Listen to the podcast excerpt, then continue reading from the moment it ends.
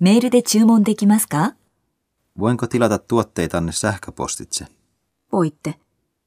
Helpoiten verkkosivuiltamme, mutta toki myös puhelimitse. 何なりとお申し付けください。 Jos sinulla on kysymyksiä tai huolenaiheita, olen mielelläni käytettävissäsi. Kiitos, olet hyvin ystävällinen. ご自愛くださいね。 Kylmät ilmat vielä jatkuvat, niin pidäthän hyvää huolta itsestäsi. Kiitän huolenpidostasi. Varon vilustumista. 喜んでお知らせします。